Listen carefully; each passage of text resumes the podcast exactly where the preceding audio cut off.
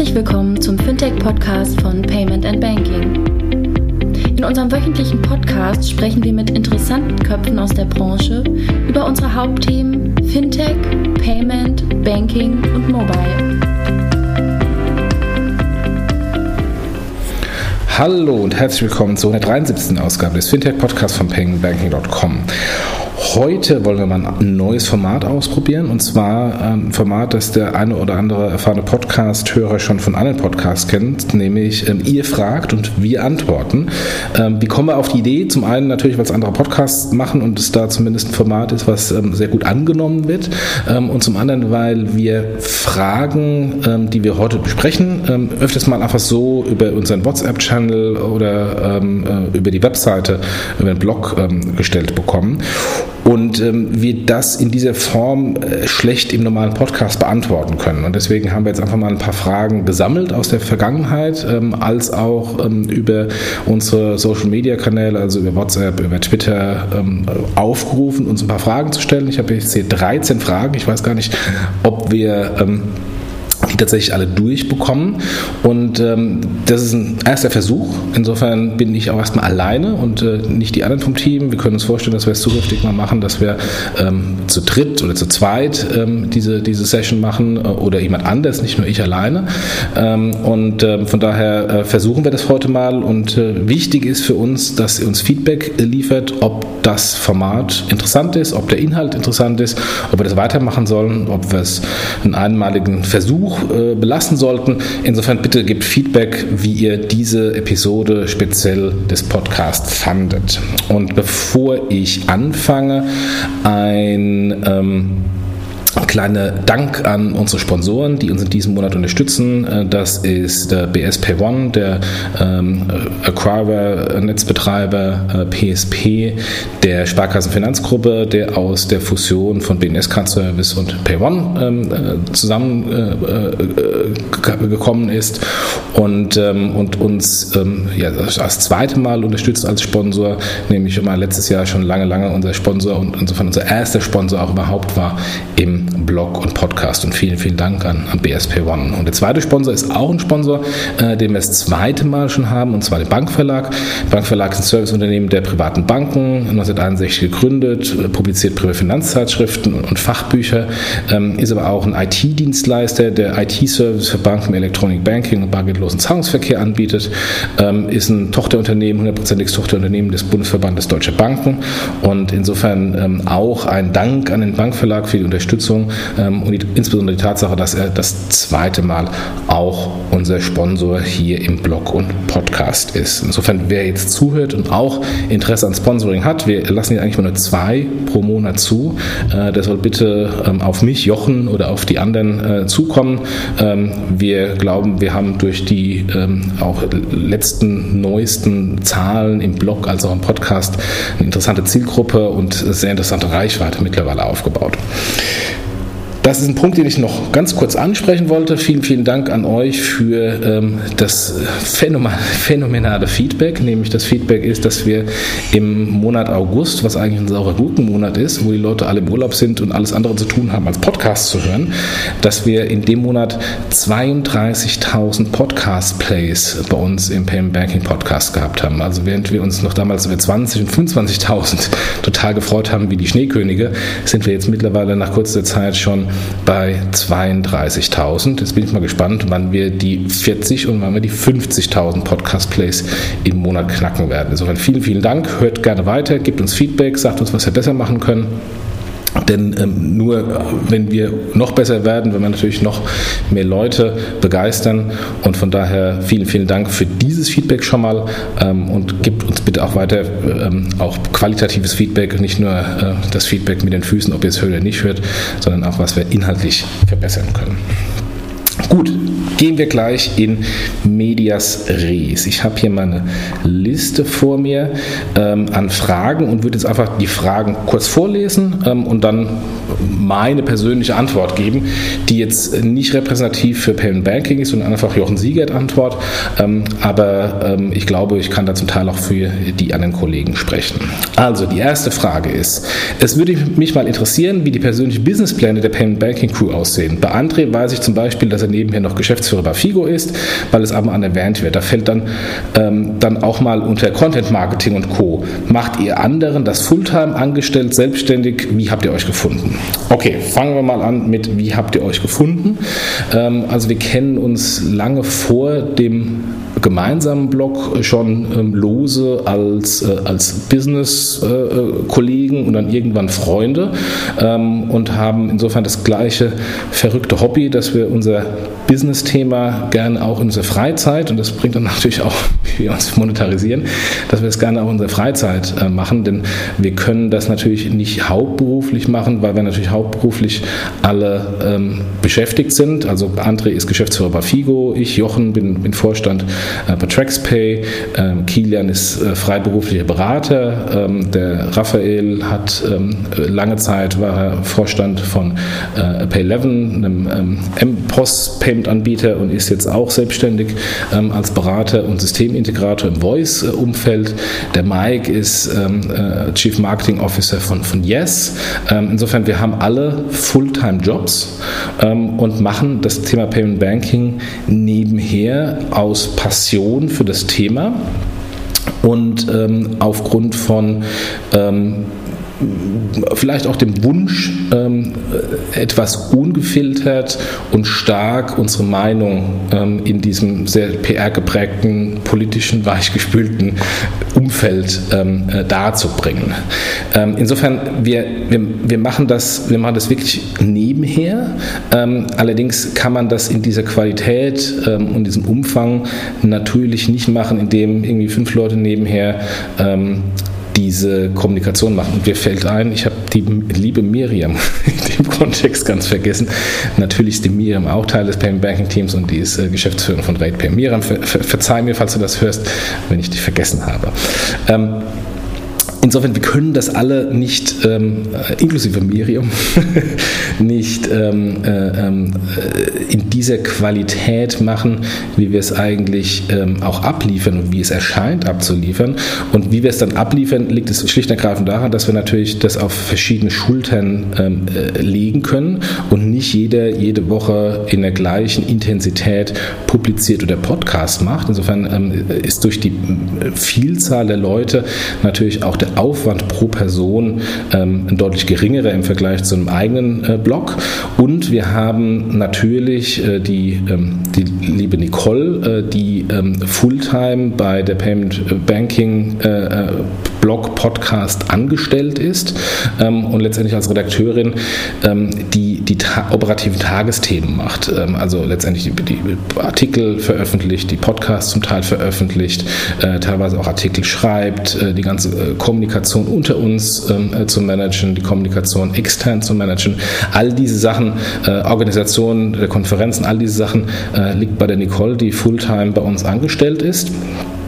Und, ähm, und insofern äh, Vielzahl der zeitintensiven operativen Tätigkeit, die wir, äh, für die wir keine Zeit haben, weil wir Volltime eben im normalen Job sind, ähm, uns, uns abnimmt. Und dann gibt es noch hinten dran äh, weitere äh, Menschen, die ähm, freiberuflich äh, für, für uns tätig sind, äh, die beispielsweise die ganze Technik managen, im Konferenzbereich, also bei der PEX und bei der BEX mithelfen. Insofern, das sind, das sind diejenigen, die de facto nicht so visibel sind, ähm, aber ähm, die, die Hauptarbeit machen, dass wir von unserer Seite als, ähm, als diejenigen, die den Content äh, primär beisteuern, nur mit der Content-Erarbeitung beschäftigt sind, aber nicht mit dem sehr zeitintensiven ähm, ähm, Erstellen des äh, ähm, Contents auf der technischen Seite und der Publizierung. Von daher, wir machen das nicht Fulltime, wir machen das wirklich Parttime, wir machen das in unserer Freizeit. Also ich persönlich äh, schreibe meine Artikel in der Regel morgens und abends im Zug, ähm, manchmal auch am Wochenende ähm, und, ähm, und versuche da immer so eine einigermaßen gute Balance zu bekommen, äh, wie ich meinen Hauptjob und den Nebenjob in irgendeiner Weise ähm, unter einen Hut bekommen kann. Das führt dann schon zur zweiten Frage, die der, mit der ersten Frage auch ähm, relativ eng äh, kombiniert ist. Nämlich die zweite Frage ist, ähm, wie alle, insbesondere Jochen und André, die Zeit, die sie in Payment and Banking investieren, von den jeweiligen Companies und Investoren der Companies rechtfertigen. Das ist eine sehr, sehr passende und gute Frage. Ähm, ich habe gerade eben schon gesagt, also ich zumindest ähm, schreibe meine, meine Artikel in der Regel ähm, morgens und abends im Zug. jetzt könnte ich natürlich morgens und abends im Zug auch E-Mails machen und das mache ich zum Teil auch, wenn ich keine Artikel schreibe, aber es ist zumindest keine, keine volle Arbeitszeit. und solange ich das Gefühl habe, dass es einigermaßen ein Balance ist, ähm, habe ich auch bislang keine Probleme gehabt mit äh, den Investoren von TraxPay, dass ähm, ich hier nebenher ähm, publiziere und äh, den Blog und den Podcast manage. Im Gegenteil, ähm, es hat auch positive Auswirkungen für die Company, weil durch unsere Publikationen bin ich auch draußen natürlich äh, bekannter und, und das sorgt dafür, dass der eine oder andere natürlich dann auch auf TraxPay aufmerksam wird und die äh, Kommunikation über TraxPay, die Türen, die ich öffnen muss als ähm, Dienstleister für Banken im Kontext von TraxPay leichter aufgehen, als ähm, sie aufgehen würden, wenn ich das Ganze nicht machen würde. Also insofern, es hat auch einen positiven Effekt auf die Company, ähm, aber der, der, der, der, Aufwand, der Zeitaufwand ähm, ist insofern, dass ich den in den Randzeiten mache oder teilweise auch am Wochenende. Ich habe, glaube ich, im letzten oder vorletzten Podcast mit André gesagt, dass ich äh, teilweise beim Balletttraining meiner Tochter äh, am Samstag äh, Artikel schreibe. Insofern ist es eher ein Hobby, ähm, was natürlich allerdings sehr nah am eigentlichen Jobkontext ist ähm, und deswegen man es nie so genau trennen kann. Aber bislang ähm, habe ich das relativ gut immer in der Balance gehalten, dass es nicht zulasten des Hauptjobs geht und, äh, und das haben zumindest meine Investoren ähm, mir auch noch nie in irgendeiner Weise negativ ähm, äh, kritisiert, dass das irgendwann eventuell überhand nehmen würde. Aber es ist eine valide Frage. Ähm, ich äh, versuche das immer einigermaßen gut zu balancieren und ähm, ich kriege das mit anderen mit, dass es da genauso ist und deswegen ähm, hört ihr manchmal auch mehr von uns und manchmal weniger, schlicht und ergreifend mal mehr Zeit ist und mal weniger. Und wenn dann mal äh, einfach über Wochen kein Artikel erscheint von mir, ähm, dann hat das einen Grund, weil dann einfach ähm, es im Job viel mehr zu tun ist und ich dann eben in den Randzeiten gar nicht mehr dazu komme, Artikel zu schreiben. Ja, also das glaube ich, hoff, hoffe ich, dass das die Frage einigermaßen gut beantwortet. Kommen wir zur dritten Frage und zwar ähm, zu den Sponsoren. Da geht es um die Frage, ähm, was wir mit dem Geld machen, was wir hier einnehmen von den Sponsoren. Ähm, und, ähm, und es ist wohl offensichtlich, ähm, haben wir das mal in einem Podcast gesagt, dass wir es wohl für Transkription nutzen wollten und welchen Service wir dafür nutzen. Ähm, also fange ich erstmal an zum, mit dem Thema Geld, wofür wir das Geld brauchen brauchen. Ich habe schon gesagt, dass die, dass die Nicole äh, Fulltime äh, bei Payment Banking beschäftigt ist, also ganz normal mit sozialversicherungspflichtiger Job. Ähm, da geht zum Beispiel das Geld hin. Äh, das Geld geht auch hin ähm, in die Infrastruktur, Mikrofone, Cloud-Services für den Podcast, Cloud-Services für das Hosting des Blogs. Ähm, wir haben einen extra Freelancer, der uns beim Blog an sich unterstützt, also sprich die Technik des Blogs managt. Wir haben jetzt gerade das Rebranding des Blogs hinter uns gebracht. Da mussten wir die, die, äh, die, äh, die Themes, also die, die, die grafische Oberfläche für, für das WordPress-System komplett neu und selbst bauen, ähm, weil ähm, nur dann eine hohe Geschwindigkeit des, ähm, des, des Blogs äh, die Folge ist und wir dann natürlich auch bessere Hits von Google und einen besseren PageRank bei Google bekommen.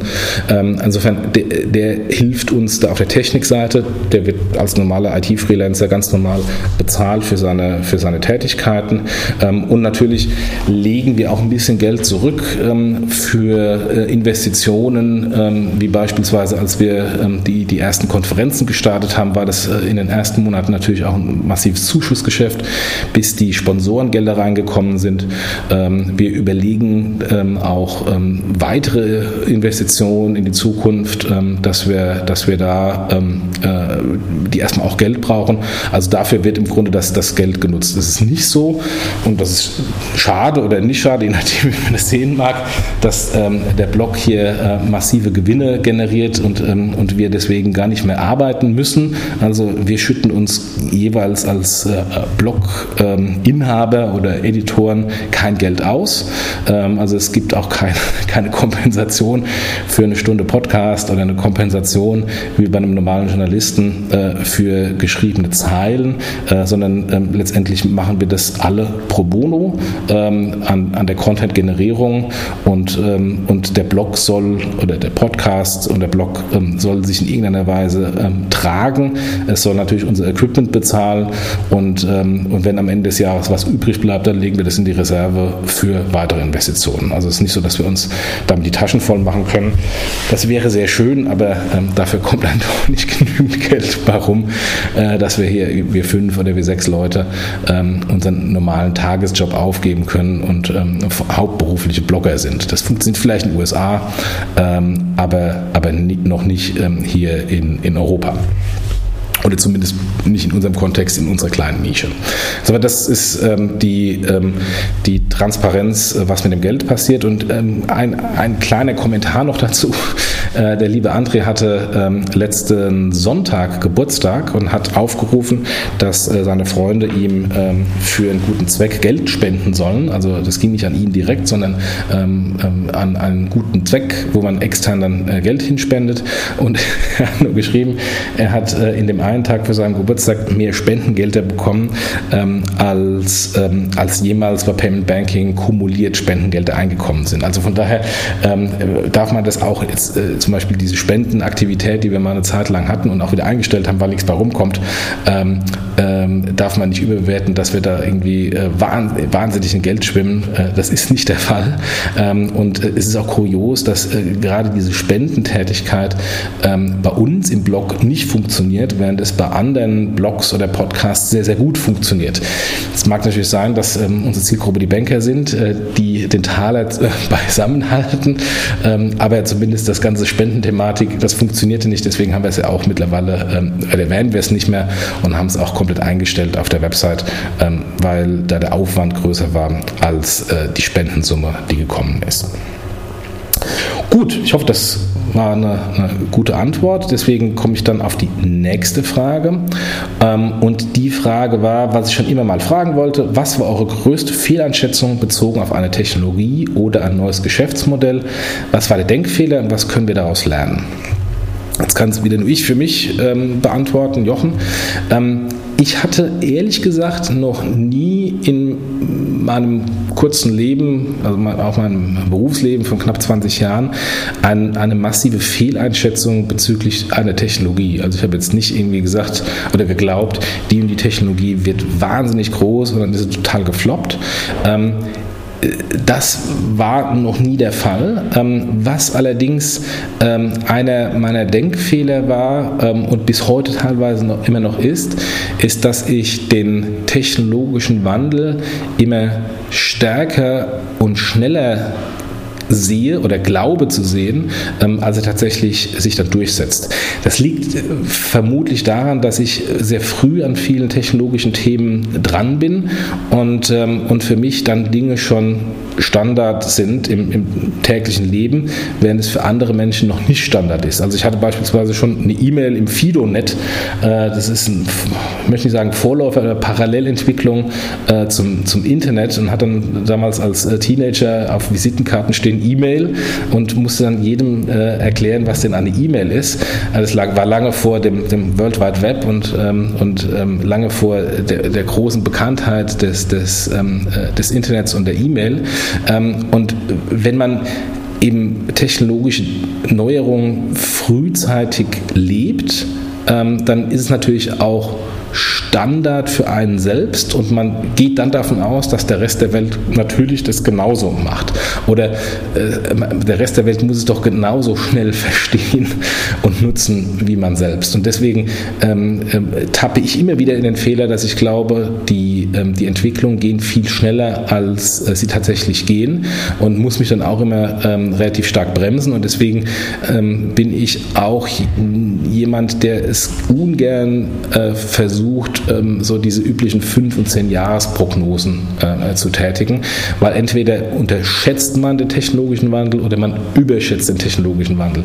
Ihn ganz präzise zu ähm, äh, treffen ist de facto unmöglich und deswegen mache ich diese, diese Vorhersagen nicht. Aber äh, meine, meine grundlegenden Fehleinschätzungen sind halt immer, es dauert länger oder beziehungsweise es, ich glaube, es geht schneller und am Ende des Tages dauert es länger ähm, mit äh, der tatsächlichen Umsetzung. Das das, was ich eigentlich nur als Lehre für mich und natürlich dann vielleicht auch für euch weitergeben kann, ähm, die Dinge ein bisschen entspannter zu sehen und einfach nochmal auch im Business Case ein paar Jahre obendrauf zu rechnen. Ja, kommen wir zur nächsten Frage. Ähm, ihr seid insgesamt recht retail-lastig und wenn ihr über Fintechs sprecht, das ist verständlich. Hin wieder sprecht ihr über Fintechs mit der Zielgruppe SMEs, also äh, Small Medium Enterprises, zum Beispiel Contest. Recht wenig hört man aber auch ähm, mal über die mehr oder weniger klassischen Payment-Anbieter, äh, wenn man die mehr oder weniger klassischen Payment-Anbieter außen vor lässt wie Adyen, ähm, auf euren Blick auf Fintechs, die größere Corporates adressieren und Services anbieten, neben Regular Retail Payments, also online und Physical POS ähm, und Beispiel wird hier genannt TraxPay, TradeShift, OptioPay. Ähm, also insofern die Frage, warum wir so sehr viel Retail Banking und weniger Corporate Banking ähm, Fintech besprechen. Ähm, das ist richtig. Jetzt muss ich natürlich als TraxPay-Vorstand sagen, ähm, ich kann das natürlich auch häufiger bringen und wir haben es ja auch häufig, oder häufig, wir haben es auch schon mal gebracht, der Markus Rupprecht, der TraxPay-CEO und Gründer war mal hier im Podcast und wir haben es ähm, ich glaube auch, wir haben mal eine OptioPay Keynote gehabt, also zumindest auf der, auf der letzten BEX. Ich weiß nicht, ob wir das als Podcast hier ähm, äh, veröffentlicht hatten das, das Thema bei Corporate Banking ähm, Geschäftsmodellen Fintechs ist, dass es doch die Zielgruppe relativ einschränkt. Also wenn wir uns die Statistiken anschauen, unsere Corporate Banking Themen, ähm, die wir machen, ähm, ist dann die Hörerquote, das Feedback ähm, immer deutlich schwächer als äh, das Feedback zu Retail-Themen. Ähm, das liegt an diversen Gründen. Retail Banking ist, geht uns alle an. Corporate Banking ist sehr speziell und für viele nicht so relevant. Ähm, und, ähm, und deswegen ist natürlich, weil wir natürlich auch versuchen, in unserer kleinen Nische, die wir haben, eine etwas größere Breitenwirkung zu bekommen, ist natürlich, liegt es nahe, ähm, die Retail-Themen äh, zu adressieren. Aber äh, nichtsdestotrotz äh, ist ein guter Hinweis. Ich glaube, wir sollten vielleicht die, die Corporate-Themen, Corporate Banking-Themen doch nochmal vielleicht ein bisschen mehr nach vorne treiben und bringen ähm, und, ähm, und, äh, und da wieder mal den einen oder anderen Fokus draufsetzen. Ähm, das kommt dann zu einer weiteren Frage, wie wir zu unseren Themen im äh, Blog und Podcast kommen, ganz am Ende. Aber wir, ähm, äh, oder ich nehme das mal mit als To-Do, dass wir da vielleicht mal wieder ein bisschen mehr ähm, den einen oder anderen Corporate Banking, Fintech-Anbieter hier zu Wort kommen lassen. Nächste Frage. Ähm, wie lauten die Kriterien für eine Einladung zur BEX oder zur PEX? das ist eine sehr gute Frage. ähm, also die, die BEX, die Banking Exchange Konferenz, die ja in, in zwei Wochen äh, hier in Frankfurt stattfindet, oder die PEX, die im Januar, äh, ich glaube das Ende letzte, kurz vom letzten äh, Januarwochenende in, in Berlin stattfindet, ähm, sind ja Invite-Only-Konferenzen. Und wenn man eine Invite-Only-Konferenz hat und ähm, kein Ticket kaufen kann, ist natürlich so, wie werde ich denn eingeladen? Ähm, also die Kriterien äh, sind jetzt ähm, vielleicht nicht so ähm, ähm, emotional emotional, wie sich der eine oder andere vorstellt, der vielleicht gerne dabei wäre und, und keine Einladung bekommen hat. Also wir, wenn ich mal äh, mit der, mit der BEX anfange, ähm, wir, kommen, wir schauen da sehr stark auf die Zielgruppe. Und die Zielgruppe von der BEX sind Banker ähm, und Fintechs. Ähm, und da versuchen wir den Austausch, und das ist die Intention der, äh, der, der, der Konferenz an sich, versuchen wir den Austausch zwischen Bankern und Fintechs äh, zu zu digitalen Themen zu forcieren und zu vereinfachen und vor allem einen Austausch auch auf Augenhöhe herbeizuführen.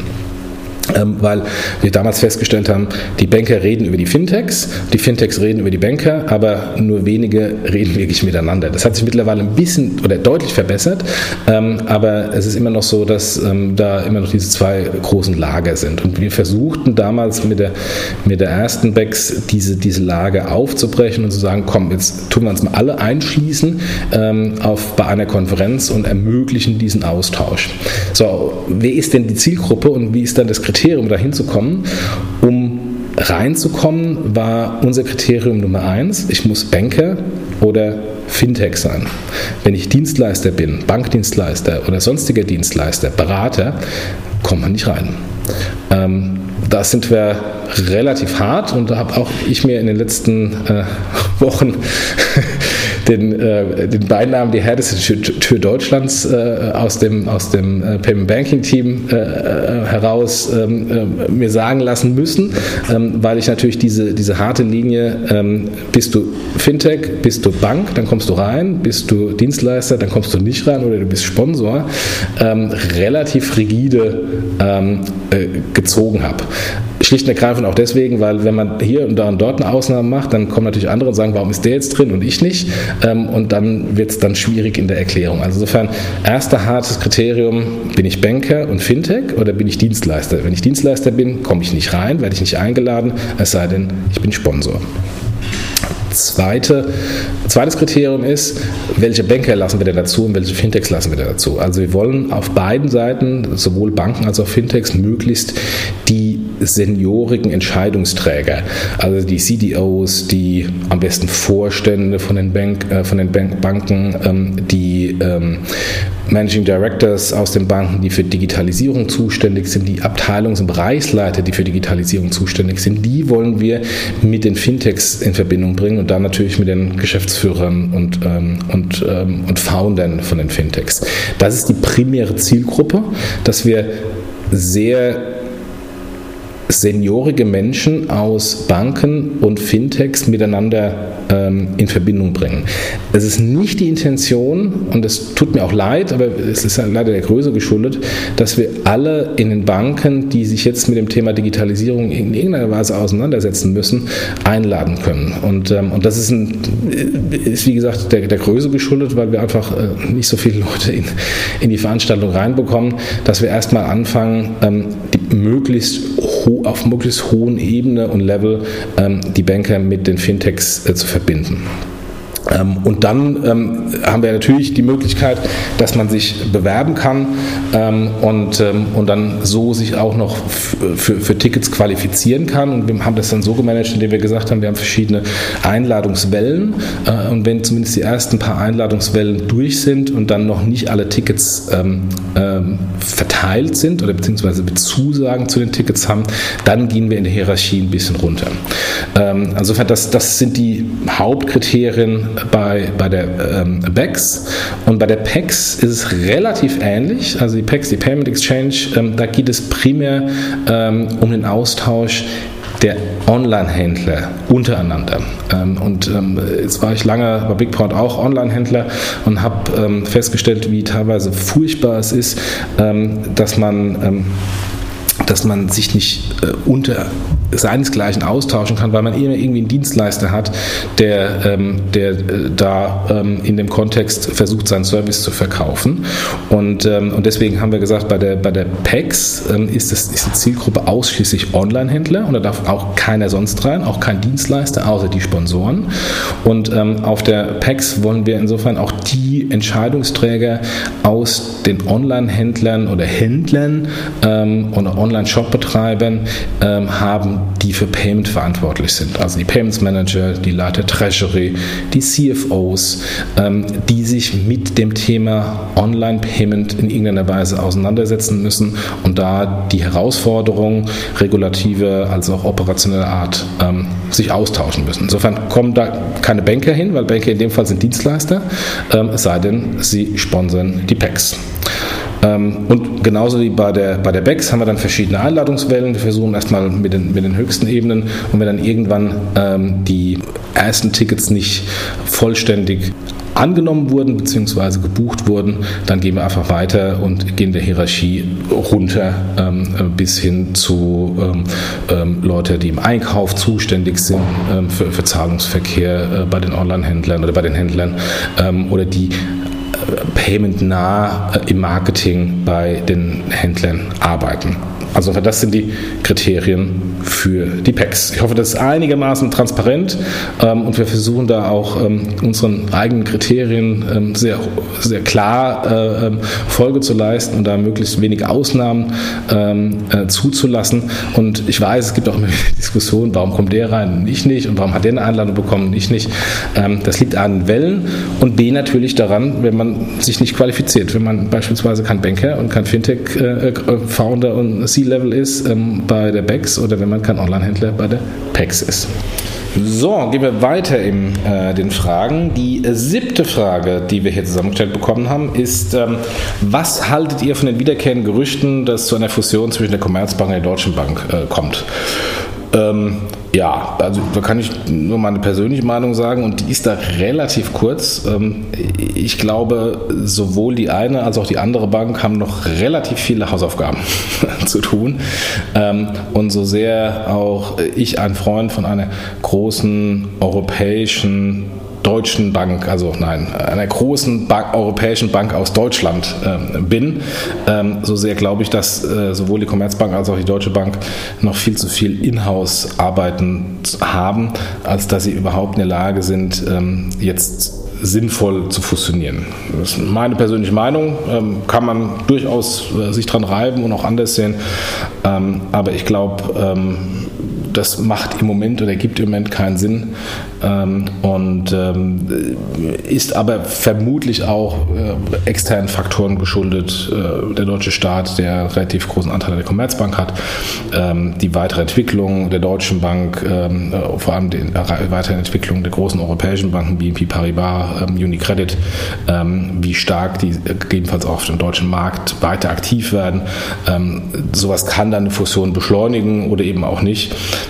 Aber ich glaube, wenn ich auf, inhaltlich auf die beiden Banken schaue, die haben erstmal mehr, mehr als genug Hausaufgaben für sich zu machen, als dass ähm, ähm, das aus meiner Sicht im Moment Sinn ergäbe. Und ich denke da immer noch an die Fusion der Commerzbank mit der Dresdner Bank, die ja, wenn man das jetzt mal anschaut, von der Bilanzsumme ähm, und von auch vom Personal ähm, und von dem Status, den jetzt die gemeinsame Bank hat im Vergleich zu vorher, ähm, vermutlich nicht so an, als große Success Story durchgehen würde. Und ähnliches würde ich erwarten, ähm, wenn eine deutsche Bank mit einer Commerzbank zusammenging. Also von daher, ich halte davon nichts, aber ich bin auch nur der kleine Jochen Siegert. Von daher, auf mich, mich hört man da zur Not auch nicht.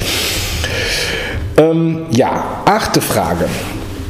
Warum kann man in Deutschland so wenig mit der Kreditkarte zahlen, aber im Ausland quasi überall? Haben wir höhere Gebühren? Das ist eine sehr, sehr gute Frage. Ähm, Erstmal zu den höheren Gebühren. Nein. Also wenn man äh, beispielsweise sich mit amerikanischen Händlern unterhält, ähm, äh, das sind unsere Gebühren hier, also insbesondere Girocard-Gebühren, ein absoluter Traum äh, dagegen. Ich kann mich noch erinnern, ähm, als ich äh, bei einem der verschiedenen Führungskräfte-Meetings im Silicon Valley bei PayPal war, hat der ähm, Treasurer vom Home Depot äh, gesprochen und der sagte, dass er pro Jahr eine halbe Milliarde Dollar an Payment-Gebühren ähm, für die Mastercard und Visa-Transaktionen und Amex-Transaktionen ähm, an die Schemes bzw. die dahinterliegenden Banken äh, bezahlt. Ähm, wenn man das im gleichen Kontext setzt, ähm, beim EHI-Kongress ähm, ähm, beschweren sich die Online-Händler und ihre Verbände immer über die wahnsinnig teuren Gebühren, äh, die die armen Händler bezahlen müssen in Deutschland und berechnen das dann irgendwie quasi äh, Payment-Volumen mal 0,3 Prozent, zumindest im, im äh, Debitkartenbereich. Und wenn ich das noch einigermaßen im Kopf habe, ist das irgendwie so 300 Millionen ähm, oder 400 Millionen, auf das die ähm, komplette deutsche äh, Händlerschaft kommt an Paymentgebühren. Äh, und das im Kontext äh, eine halbe Milliarde Dollar von nur einem großen Händler. Natürlich macht er auch viel mehr Umsatz im Vergleich zu den, den hiesigen Händlern. Ich weiß, dass ich Äpfel mit Birnen, ähm, aber an den Gebühren ähm, liegt es nicht, weil ähm, ein amerikanischer Händler zahlt 2% plus für seine Kreditkartentransaktion und äh, ein großer Händler hier in, in Deutschland zahlt 0,3 für Debitkarten und ich würde mal sagen so 0,5 bis 0,8 äh, in Gänze ähm, für seine Kreditkartentransaktion, äh, wenn er gut verhandelt und viel Volumen macht. Also von daher an den Gebühren kann es nicht liegen. Ähm, das liegt aus meiner Sicht an ähm, der ähm, an den eingefahrenen deutschen Verhaltensprozessen, ähm, wie man bezahlt.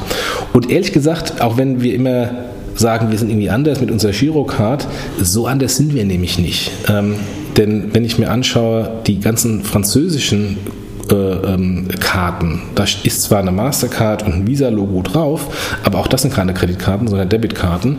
Nur halt statt wie bei uns Maestro und VPay ist da ein Mastercard und ein Visa-Logo drauf. Aber de facto sind das genauso Debitkarten ähm, ähm, wie unsere Girocards und die heißen dort nicht Girocards, sondern Card Bancaire, gehen genauso aufs Konto am nächsten Tag. Aber wenn ich jetzt mal einem Franzosen in den Geldbeutel schaue, sehe ich da natürlich nur Mastercard und Visa und kein Maestro und, ähm, und VPay. Aber de facto sind die Karten die gleichen. Das heißt, das Konsumentenverhalten ist insofern das gleiche ähm, der Franzosen mit den Deutschen. Und die, bei den Engländern ist es auch ähnlich. Dass, dass ähm, man denkt über die Engländer sind das große Volk der äh, Kreditkarten. Auch da ist es so, dass das große Volumen und das große Wachstum im Debitkartenbereich stattfindet. Aber auch da sind die Debitkarten eben kombiniert mit einem Mastercard und einem Visa-Logo und eben nicht mit einem Maestro und einem VPay-Logo in dieser Form wie bei uns. Also von daher unterscheidet sich das Einkaufsverhalten, das Nutzungsverhalten hinsichtlich Karten, zumindest in Europa, gar nicht so sehr voneinander. Es ist eher das Logo, was anders ist in, ähm, in den anderen europäischen Märkten. Und das ist einfach eine Businessentscheidung, die ähm, unsere hiesigen Banken getroffen haben, weil wir natürlich traditionell eher starke Maestro-Karten-Herausgeber äh, ähm, ähm in Deutschland waren, während andere Banken da schon viel früher auf Visa, Debit und Credit gegangen sind. Ähm, also insofern, das ähm, liegt jetzt nicht an den, an den Gebühren, sondern liegt einfach an der Historie aus meiner Sicht. Und, ähm, aber ich würde auch hinterfragen, ob die Aussage, dass man so wenig mit Kreditkarte bezahlen kann, ähm, noch stimmt. Denn das galt bis vor wenigen Jahren, aber wenn man jetzt mal schaut, wo man überall mit Kreditkarte bezahlen kann, selbst bei Aldi und Co. Ähm, äh, kann, man, kann man schon mit Kreditkarte bezahlen, das gab es vor ein paar Jahren nicht, ähm, ist es so, dass ähm, die Akzeptanz massiv gestiegen ist. Ähm, wo man noch immer nicht mit Kreditkarte bezahlen kann, ist äh, in vielen Restaurants in Berlin Mitte, ein, ein, ein, äh, immer wieder ein äh, Schmerzprozess, dass die grundsätzlich Kartenakzeptanz ignorieren. Da ist der Grund vermutlich daran, dass man ähm, eher Cash haben will, weil man vielleicht auch nicht alles versteuert. Das ähm, kann eine These sein. Ähm, und ähm, und äh, was, wo, wo, wo wir in Deutschland immer noch massiven Nachholbedarf haben, haben, ist ähm, bei den, ich nenne es mal Bäcker, Metzger, Friseuren, ähm, da ist immer noch nicht das Zahlverhalten per Karte so etabliert.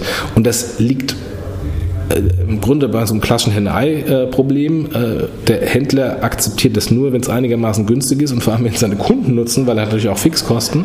Ähm, und die Kunden ähm, in Deutschland sind halt immer noch sehr bargeldfokussiert. Wir haben halt immerhin noch 50 ähm, Prozent des Einzelhandels äh, wird bar bezahlt und 80 Prozent des Gesamtpayment-Volumens laut Bundesbank wird bar bezahlt. Und da ist es natürlich so, dass ich natürlich offensichtlich beim Friseur, beim Bäcker und beim Metzger lieber bar bezahle ähm, als mit Karte, als durchschnittlicher Deutscher.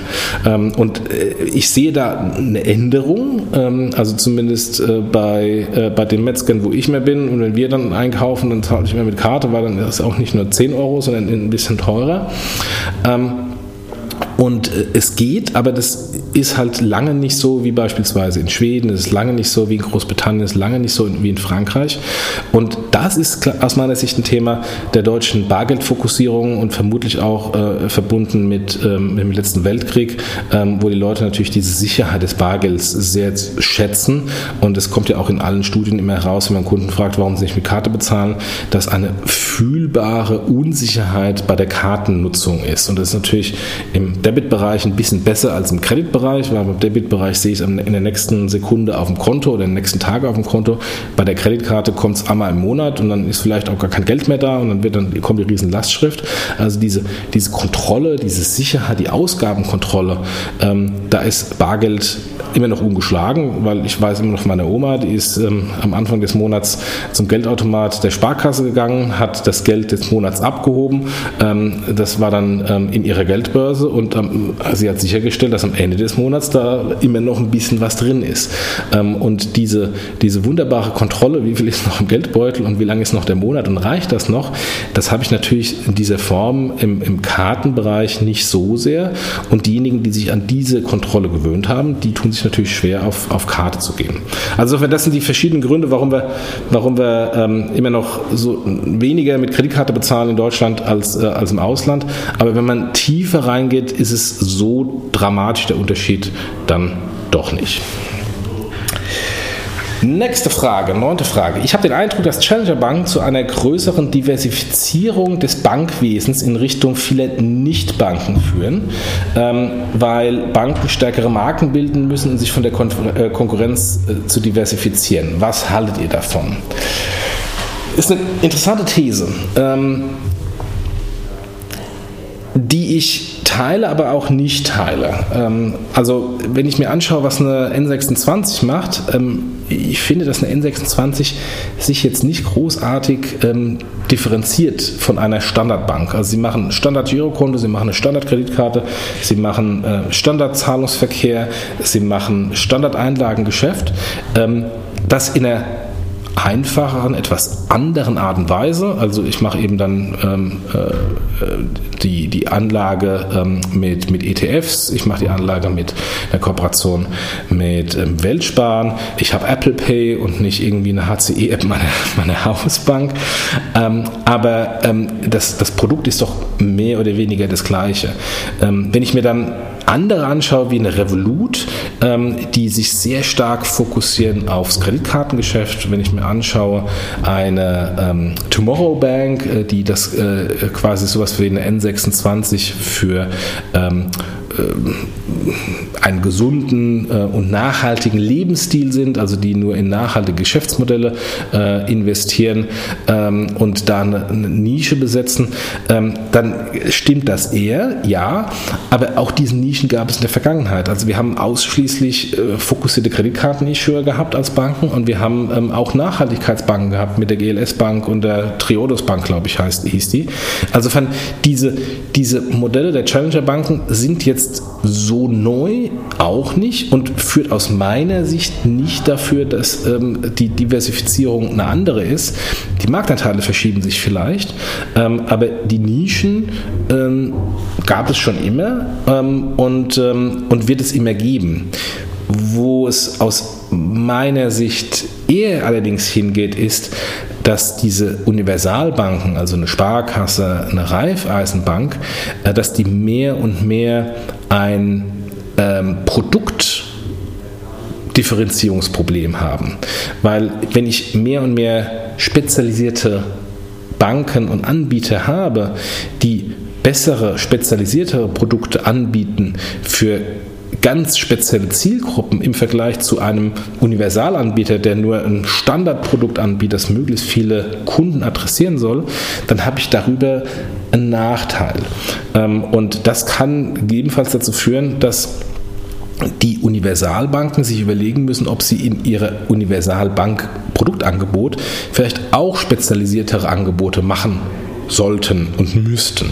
Und äh, ich meine, das haben wir, sehen wir auch zum Teil schon, wenn ich mir Jomo anschaue bei den Sparkassen, die gehen ja auch systematisch rein in, ähm, in das Segment ähm, Mobile Banking. Ob das jetzt Traktion hat oder nicht, mal dahingestellt, aber zumindest haben sie das strategisch gemacht.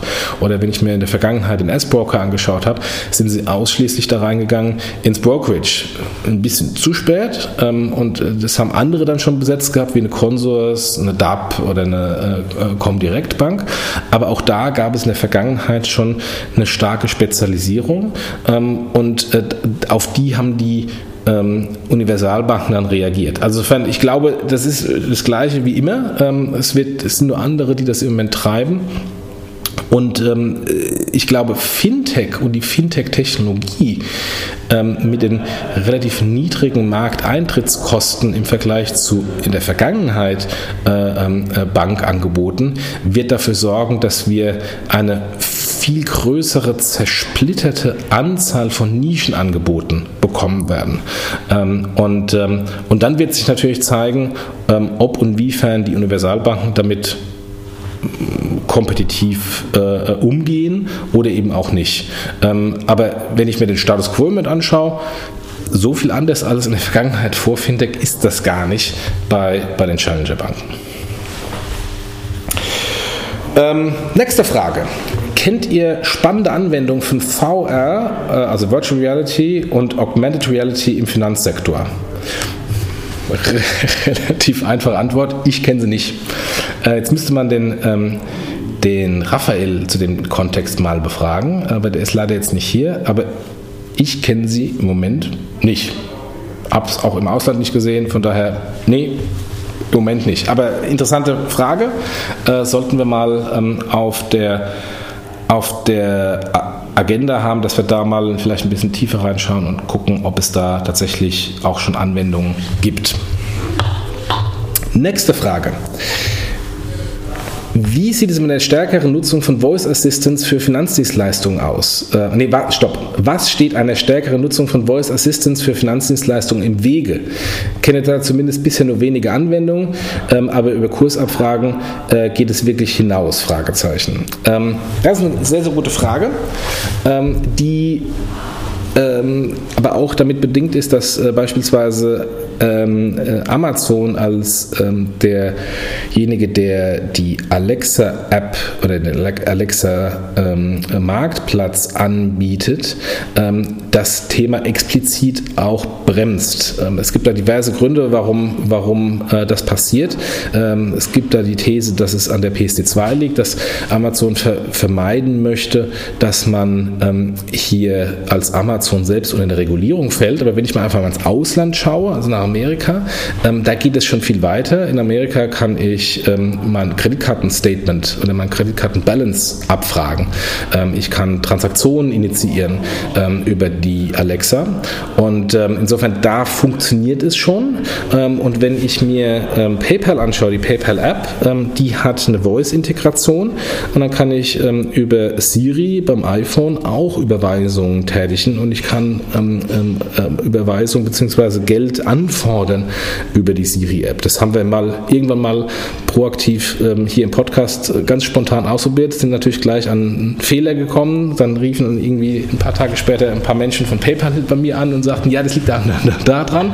Ähm, also wir haben das schon mal genutzt ähm, und ich ähm, persönlich nutze das, ähm, das Thema Voice-Überweisung mit PayPal und Siri grundsätzlich im P2P-Bereich. Also ich gehe da nicht irgendwie hin, mache eine P2P-App auf und gebe dann einen Namen ein und dann irgendwie 3,50 Euro, sondern ich mache das über Voice und es funktioniert wunderbar. Ähm, und ähm, ich kann mir vorstellen, dass das, ähm, wenn wir die Compliance-Thematiken in Europa eliminiert haben, dass wir zumindest genau die Use Cases dann auch Europa sehen werden, die wir in den USA haben und vermutlich mittelfristig auch deutlich mehr. Kommen wir zur Frage 12, vorletzte Frage. Ich äh, Habt ihr euch schon die Tomorrow.one angesehen? Ähm, das ist die erste ethisch mobile Online-Bank. Ähm, wie ich meine, auf jeden Fall in Deutschland, Europa und USA äh, gibt es ja schon länger ähm, Aspirationen und ich finde die Verbindung für Ethical Finance und Mobile interessant, weil es über ethische Werte näher an den Kunden rückt. Ja, ich habe ja gerade eben schon gesprochen über Tomorrow Bank. Ähm, die sind auch im Moment ähm, in äh, zwei äh, Podcasts gewesen. Am besten da der Verweis auf äh, Payment Tech Law, ähm, wo sie, wo sie ähm, ganz aktuell ähm, im, im, Podcast waren. Ähm, die finde ich sehr spannend. Wie gerade eben schon erwähnt, ich glaube, dass diese, dass die Fintech-Themen durch die deutlich niedrigen Eintrittshürden ähm, äh, dafür sorgen, dass wir viel mehr Nischen adressiert bekommen. Ähm, und ähm, ich finde das Konzept von Tomorrow sehr gut, ähm, passt auf jeden Fall in, ähm, in, äh, in die aktuelle gesellschaftliche Situation. Da gibt es garantiert einen relativ großen Marktbedarf für. Ähm, und ähm, ja, mehr kann ich dazu nicht sagen. Wir müssen natürlich, wir müssen natürlich schauen, wie sie sich schlagen ähm, und wie sie sich auch äh, differenzieren. Ähm, die bisherigen äh, Banken in dem Kontext, ähm, äh, das sagen die Jungs von Tomorrow in den Podcasts auch selbst, kommen ja immer so ein bisschen mit dem erhobenen Zeigefinger ähm, äh, um die Ecke. Ähm, und ich glaube, da kann man sich deutlich differenzieren, indem man es einfach dieses Thema cool macht und nicht so ähm, sehr alternativ.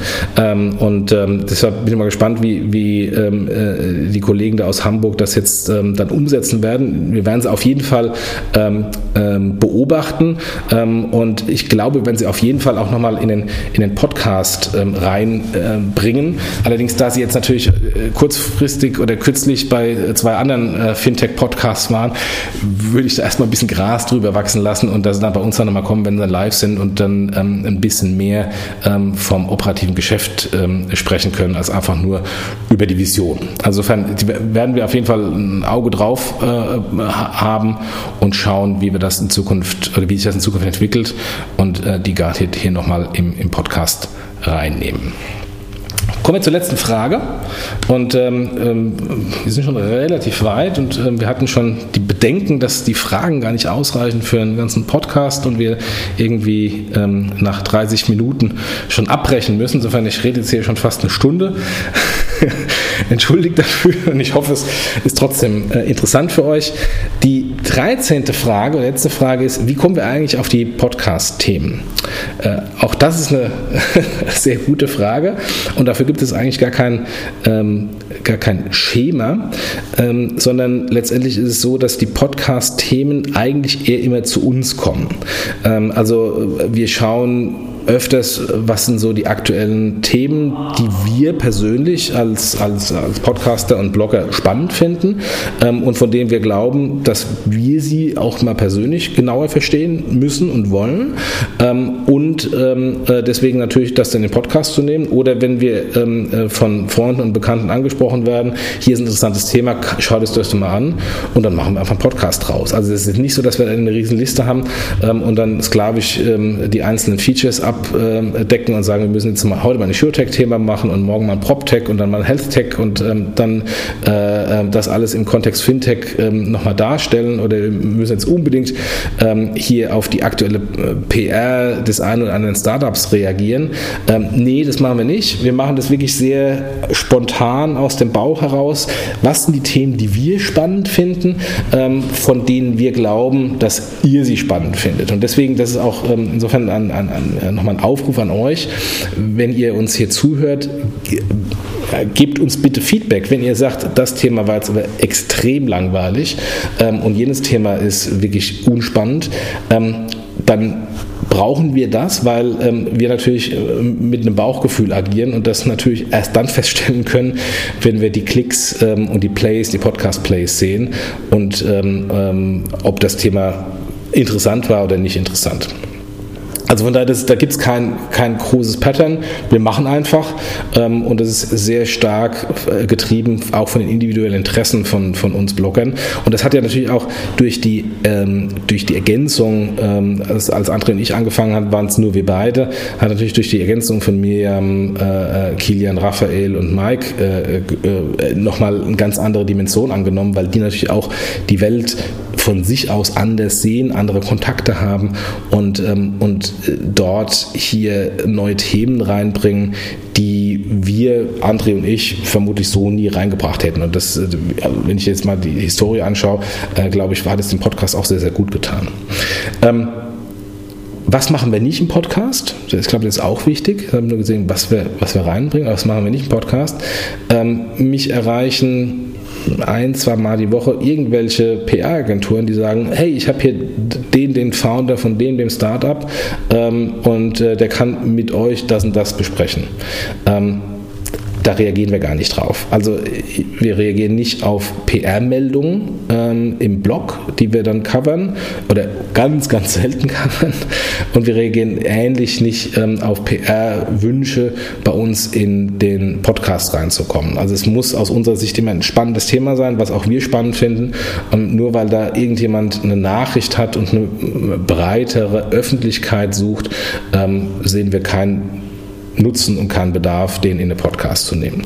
Ähm, Natürlich, und das kommt zur Frage, ich gehe nochmal zurück, was war das mit der Frage mit den Sponsoren? Ähm, das war die dritte Frage. Natürlich ist es so, dass der eine oder andere Sponsor mit äh, einem Sponsorship natürlich auch versucht, euch als Zielgruppe zu adressieren. Und das haben wir ja in der Vergangenheit gehabt mit, ähm, ähm, mit InnoPay, wir hatten es gehabt mit ähm, Arkwright Consulting, die Podcast, Podcast Content beigesteuert haben. Ähm, aber ich glaube, so wie wir das umgesetzt haben, ging es auch darum, dass es was Interessantes sein sollte für euch und jetzt nicht irgendwie die Aussage, ähm, ich bin jetzt eine tolle Payment-Beratung und ähm, meine, meine Payment-Beratung und meine Folien sind 20 mal besser als die Folien der Konkurrenz.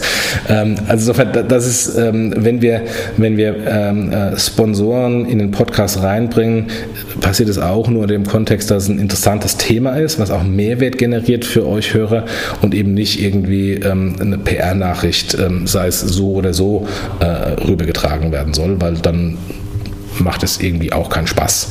Ähm, und insofern, glaube ich, differenziert das uns auch von, von, von anderen Podcasts in unserem Kontext, ähm, die dann häufig genau solche Anfragen dann bejahen ähm, und dann so eine schöne One-Man-Show von dem einen oder anderen Startup gemacht wird.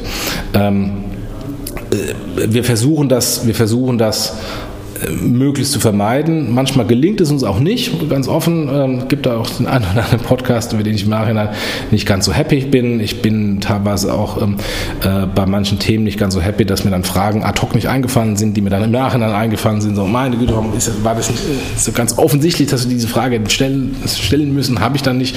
Insofern, wir machen das ja auch alles mehr oder weniger live ähm, und dann passiert es halt auch mal so, dass man dann im Nachhinein nicht ganz so happy ist mit dem Outcome. Aber so ist es einfach, das ist auch das Format ähm, und dann irgendwie nochmal einen neuen Podcast aufzunehmen, das ähm, machen wir nicht. Und wir hatten ähm, ähm beispielsweise einen Podcast, ähm, wo dann äh, sogar die PR-Abteilung des, des äh, Podcast-Gastes sich eingeschaltet hat und gesagt hat, ja, der Satz muss raus und der Satz muss raus und der ist nur nicht approved und das muss raus.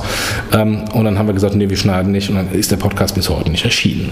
also von daher auch das machen wir, weil wir wollen eben nicht eine PR-Schleuder sein hier im Blog und im Podcast Podcast wie der eine oder andere da draußen. Und ich möchte es gar nicht irgendwie abwerten, ist ja auch ein valides Geschäftsmodell dahinter, aber unsere Kernkompetenz im Blog und hier im Podcast ist der eher edukative ähm, äh, Faktor, dass wir versuchen, Themen ähm, zu erklären, ähm, dass wir auch Meinungen äh, bilden zu manchen Themen, die gewiss vielleicht auch mal ähm, etwas unangenehm sind von der Meinung, ähm, aber ähm, das ist unsere, unsere Mission. Und wir wollen hier nicht irgendwie eine schöne Schleuder sein für Nachrichten und, äh, und PR-Meldungen des einen oder anderen, weil da gibt es schon 100.000 andere und das würden wir auch zu beliebig werden. Ja, das waren die 13 Fragen, die ähm, uns in den letzten Tagen ähm, und Wochen äh, zugeschickt wurden. Also wir haben teilweise ähm, ja ähm, äh, die Fragen äh, aus der Vergangenheit auch schon mal äh, genommen, um die hier anzusprechen. Ähm, wenn das Format okay ist, dann gebt uns bitte das Feedback. Wenn ihr sagt, diese ein Stunden Monolog vom Jochen ist eine Katastrophe, nie wieder, dann gebt uns bitte auch das Feedback. Ähm, vielleicht machen wir es zu zweit, dass es ein bisschen ähm, abwechslungsreicher ist. Insofern bitte gebt uns Feedback, ähm, ob ihr dieses Format gut findet oder nicht gut findet. Ähm, es ist ähm, sehr breit durch die ähm, durch den Gemüsegarten des Fintechs mal gegangen. wenn ihr es gut findet, schickt uns weitere Fragen. Dann machen wir das irgendwie vielleicht einmal alle zwei Monate. so eine, so eine Sondersession äh, äh, zu, zu allgemeinen Fragen. Insofern äh, es ist eure Plattform, ihr seid die Hörer. wir versuchen einfach mal das zu etablieren. Und wenn ihr von vornherein sagt, um Gottes Willen so ein Mist, dann hören wir auch wieder auf. Also von daher, dann kommen wir jetzt zum normalen Modus zurück, dass wir die News diskutieren, dass wir einzelne Themen rauspicken. insofern gebt uns bitte Feedback, sagt, wie ihr das jetzt gut gefunden habt oder schlecht gefunden habt. das hilft uns weiter. Und bevor ich jetzt ganz rausgehe, nochmal der Dank an unsere Sponsoren, an ähm, äh, BS Pay One und an den Bankverlag, die uns in diesem Monat unterstützen. Und ähm, vielen, vielen Dank denen explizit und vielen, vielen Dank euch, dass ihr mein Gelaber so lange bis jetzt hier angehört habt. Und ähm, dann hoffe ich, dass wir nächste Woche wieder einen ganz normalen Podcast, eine ganz normale Reihe haben. Äh, und ich hoffe, dass wir viel Feedback von euch bekommen, ob das so dieser Form weitergemacht werden soll, wie diese Frage und Antwort, oder ob das ein einmaliger Ausrutscher gewesen sein soll. Macht's gut, vielen Dank. Schönes Wochenende an alle Sportler, die uns zuhören und auf den Podcast warten und bis nächste Woche. Tschüss.